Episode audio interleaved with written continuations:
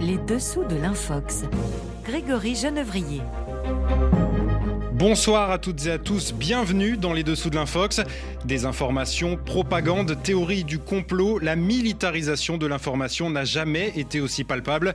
Les posts sur les réseaux sociaux sont devenus des armes d'influence, les internautes des soldats numériques. Question de vie ou de mort pour certains États autoritaires, cette guerre de l'information est une véritable menace pour les régimes démocratiques. Pour en décrypter les rouages, nous recevons David Colomb, spécialiste de l'histoire de la propagande et des manipulations de masse. Il vient de signer La guerre de l'information, les États à la conquête de nos esprits aux éditions Talendier. Sur les réseaux sociaux, une vidéo virale prétend montrer à tort des soldats français en train de former des terroristes liés à Al-Qaïda au Mali. Olivier Four de la cellule vérification de RFI a enquêté sur cette infox. Et puis cap sur Maurice, où des dizaines de fact-checkers africains sont réunis en ce moment pour la neuvième édition du sommet Africa Fact. Valdez Onanina, le rédacteur en chef d'Africa Check, média à l'origine de cet événement, sera avec nous pour en parler. Mais avant ça, place à l'invité au micro de Sophie Malibo.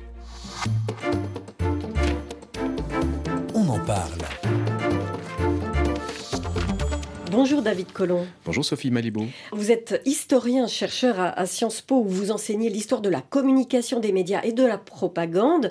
Votre dernier livre s'intitule La guerre de l'information, les États à la conquête de nos esprits. Alors pour vous, la guerre froide a donc laissé place à la guerre de l'information et donc dès le début des années 90, les démocraties qui ont cru dans la victoire de leur modèle se seraient au contraire laissées fragiliser par l'arme informationnelle des régimes autoritaires. Comment est-ce que cela est arrivé? À la fin de la guerre froide, nos États ont connu un bouleversement majeur, celui des médias internationaux, qui permettaient de dépasser le cadre traditionnel de la régulation des contenus à l'intérieur des frontières, mais aussi la révolution Internet, qui a conduit l'espace informationnel à être considéré à une échelle globale, notamment par les États-Unis, qui ont entendu étendre leur domination de l'information sur le globe tout entier, avec bien évidemment en arrière-plan l'idée d'en faire l'instrument de leur puissance ou le relais de leur puissance. En retour, cette prétention américaine à la domination de l'information, et puis il faut le dire de temps à autre, des opérations de manipulation de l'opinion par les États-Unis, notamment pendant la guerre du Golfe, en retour, cela a conduit les États autoritaires à réagir. Les États-Unis sont tout de même bien les champions de l'influence, euh, les concepts de diplomatie publique, le soft power américain, tout cela a conquis l'ensemble de la planète. Non seulement cela a conquis l'ensemble de la planète à travers le soft power les médias internationaux comme CNN ou la diplomatie publique, mais également les États-Unis ont développé un art militaire de l'information qui s'est étendu au monde entier en appui de leurs opérations militaires, que ce fut la guerre du Golfe ou la guerre d'Irak, avec, on le sait aujourd'hui, un recours assez massif à des campagnes de désinformation des opinions Ce qui, en retour, bien évidemment, a conduit un certain nombre d'autres régimes, à commencer par les régimes autoritaires, à chercher d'une part à se protéger des ingérences informationnelles américaines et d'autre part à se doter à leur tour d'armes informationnelles du XXIe siècle. Aujourd'hui, est-ce que les Russes, ce sont les élèves qui ont dépassé le maître? En réalité, en matière d'usage militaire de l'information, euh, les Russes sont passés maîtres il y a bien longtemps avec leur renseignement militaire, leur art du camouflage stratégique, la maskirovka, et l'action de désinformation globale menée pendant des décennies par euh, le KGB. Lequel KGB n'a pas disparu avec la fin de la guerre froide, il est devenu euh, pour une part le FSB et pour l'autre le SVR, et ces deux services, tout comme le renseignement militaire, le GRU, ont poursuivi jusqu'à nos jours démarche qui repose fondamentalement sur la manipulation de l'information à des fins stratégiques. Vous écrivez même que ce sont les soviétiques à l'époque qui ont inventé ce concept de guerre de l'information Ils ont interprété les évolutions de l'espace informationnel mondial comme étant la résultante d'une volonté délibérée des États-Unis de porter atteinte à leur régime politique et de produire des changements euh, politiques, économiques et sociétaux favorables aux intérêts américains. Autrement dit, la volonté américaine de domination de l'information a été perçue en Russie, mais aussi en Chine, dès les années 1990 comme une menace existentielle. Et il faut bien comprendre ce qui se joue dans la guerre de l'information du point de vue des régimes autoritaires. Il s'agit d'une guerre qu'ils doivent remporter s'ils ne veulent pas périr. En fait, ce que vous nous dites, c'est quand ça provient des démocraties ça peut le faire, mais quand ça provient des régimes autoritaires, c'est différent? Je ne dis pas cela.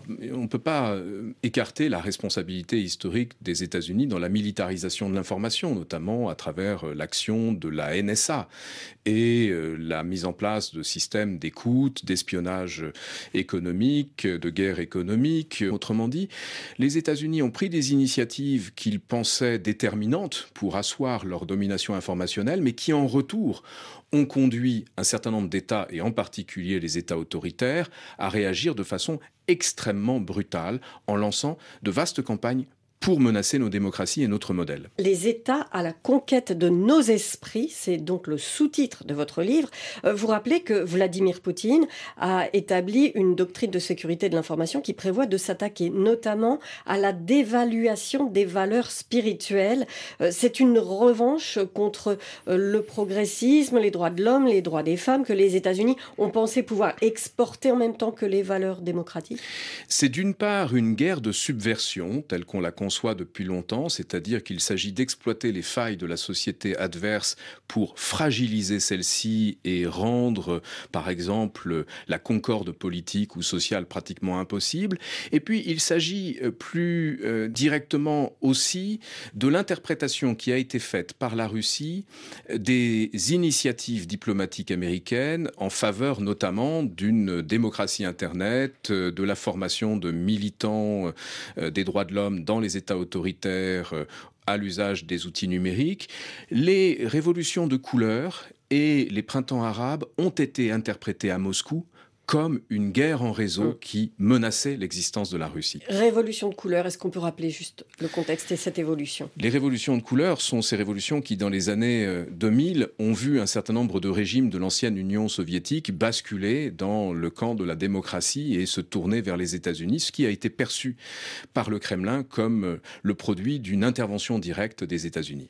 Bon, est-ce qu'aujourd'hui, quand on regarde le contexte qui se passe en Ukraine, vous diriez que aujourd'hui l'aspect informationnel peut prendre éventuellement le dessus quand on voit que militairement, physiquement, euh, le conflit est assez gelé, il évolue très peu, mais d'un point de vue informationnel, ça bouge beaucoup plus. C'est la caractéristique principale de la guerre de l'information. Elle dote les États qui y ont recours d'une capacité d'influence qui dépasse bien souvent leur euh, force militaire ou leur force économique. En l'espèce, vous l'avez très bien dit, on peut considérer que le front militaire en Ukraine est relativement euh, gelé, tandis que le front informationnel, qui est un front à l'échelle globale, à l'échelle mondiale, lui est extrêmement dynamique. On vient de le voir très récemment avec les élections en Slovaquie des opinions publiques sont l'enjeu de cette guerre qui a pour finalité, du point de vue russe, d'affaiblir la cohésion du monde occidental et de leurs alliés. Et pour l'instant, ils y réussissent. C'est également ce qu'on voit sur le terrain africain. Il y a en Afrique une guerre d'influence. Je l'appelle dans le livre Bataille d'Afrique 2.0 parce que cette guerre d'influence est pour une bonne part numérique, mais elle ne l'est pas seulement.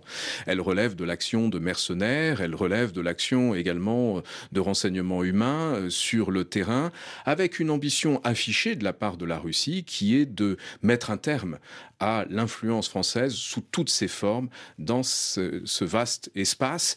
Et il faut dire que la Russie se trouve soutenue en la matière par d'autres acteurs. Il y a bien évidemment la Chine, mais peut-être également les États-Unis sont-ils intéressés par la fragilisation de l'influence française en Afrique. mais alors quand vous parlez de guerre, là vous prenez aussi le vocabulaire d'un célèbre désinformateur, par exemple. On peut penser à Alex Jones et son site Infowars. Est-ce que c'est pas un peu risqué de se mettre sur le même terrain que l'adversaire finalement? Pour moi qui suis historien, il s'agit d'analyser le cadre de pensée qui est celui de celles et ceux qui mènent ce conflit informationnel. Il s'agit d'une guerre dans la mesure où l'objectif est de soumettre l'ennemi essentiellement sans combattre, au besoin en combattant. Mais la guerre de l'information a cela de particulier qu'elle permet facilement de soumettre un ennemi sans avoir à recourir à la force physique. Oui, mais la guerre, c'est aussi ce qui justifie l'emploi de moyens exceptionnels. Est-ce que c'est ça que vous préconisez? Est-ce que ça, c'est pas un petit peu dangereux euh, pour la démocratie en soi, justement? C'est un danger mortel pour nos démocraties, car elles sont par essence euh, fragiles. Elles sont des sociétés ouvertes euh, qui valorisent des points de vue différents. il est très facile pour le Kremlin ou pour Pékin de faire valoir ces narratifs, y compris mensongers, dans notre espace informationnel. Et donc, je ne crois pas que la meilleure réponse soit d'ordre offensif ce n'est pas en nous lançant dans de la désinformation ou des campagnes de propagande manipulatrice que nous parviendrons à défendre nos modèles démocratiques. C'est au contraire d'abord en nous protégeant en garantissant l'intégrité de l'espace informationnel, que ce soit l'espace informationnel médiatique traditionnel ou l'espace informationnel en ligne. Garantir l'intégrité, c'est atténuer euh, les modalités et la portée des campagnes d'ingérence informationnelle et de déstabilisation à l'intérieur même de nos sociétés. Est-ce qu'on peut employer des mesures qui ressemblent à, de la censure, comme quand on a coupé RT News, euh, Sputnik Est-ce que ça, c'est pas contre-productif? Je suis convaincu euh, que ça a été une erreur? Je ne dirais pas que ça a été une erreur parce que c'était nécessaire au regard des circonstances, qui étaient des circonstances exceptionnelles. Et en son temps, j'ai approuvé cette mesure au nom de ce que j'appelle l'état d'urgence informationnel. Mais l'état d'urgence ne doit pas devenir un état d'exception. C'est-à-dire qu'il ne s'agit pas, au nom de la lutte contre les ingérences et les manipulations de l'information, de porter atteinte à nos libertés fondamentales que sont la liberté d'expression et la liberté d'informer. Il ne s'agit pas d'encourager des mesures qui légitimeraient euh, une quelconque entrave à l'action journalistes. Je crois au contraire qu'il faut nous défendre par l'information, une information fiable et de qualité, par des journalistes indépendants, et j'écris dans le livre, et je l'assume volontiers, que, à mes yeux, le meilleur moyen de nous défendre, c'est de soutenir un journalisme de service public. Merci beaucoup David Collomb. On rappelle le titre de votre dernier livre, La guerre de l'information, Les États à la conquête de nos esprits aux éditions Talendier.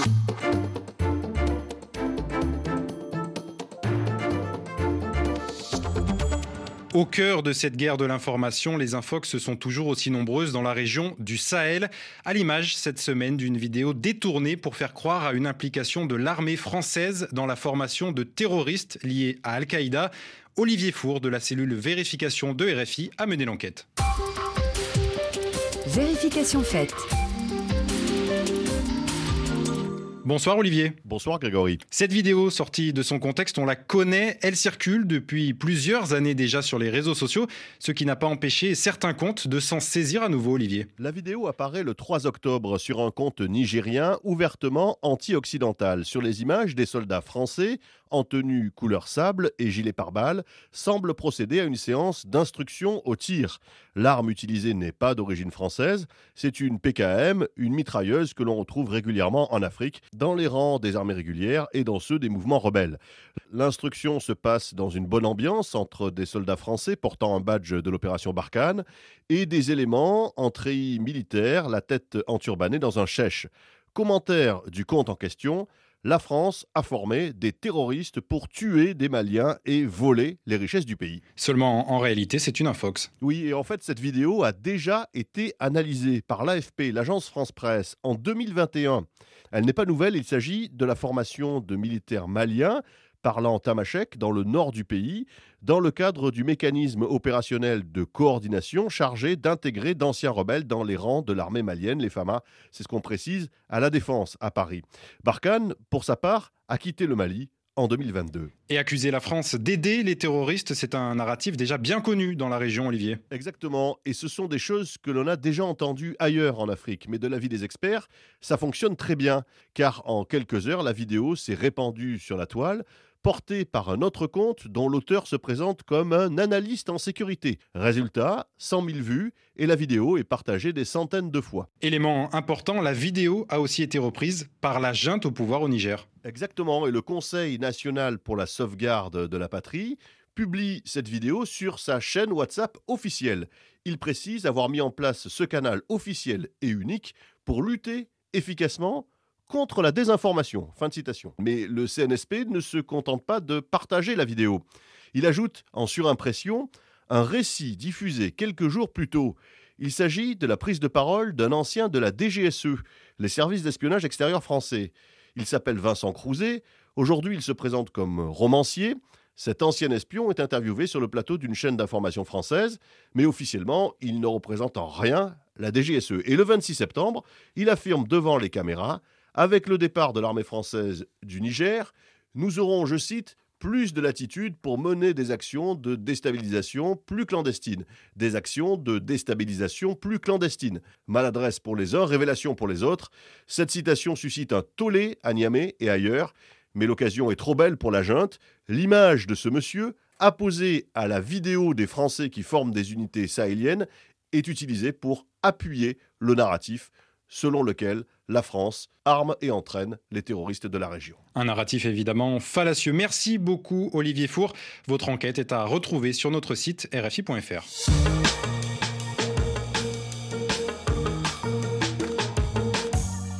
Des dizaines de fact-checkers sont réunis en ce moment à Maurice pour la neuvième édition d'Africa Fact, un sommet organisé par le média Africa Check qui rassemble journalistes, blogueurs et fact-checkers de tout le continent. Valdez Onanina, bonsoir. Vous êtes le rédacteur en chef d'Africa Check.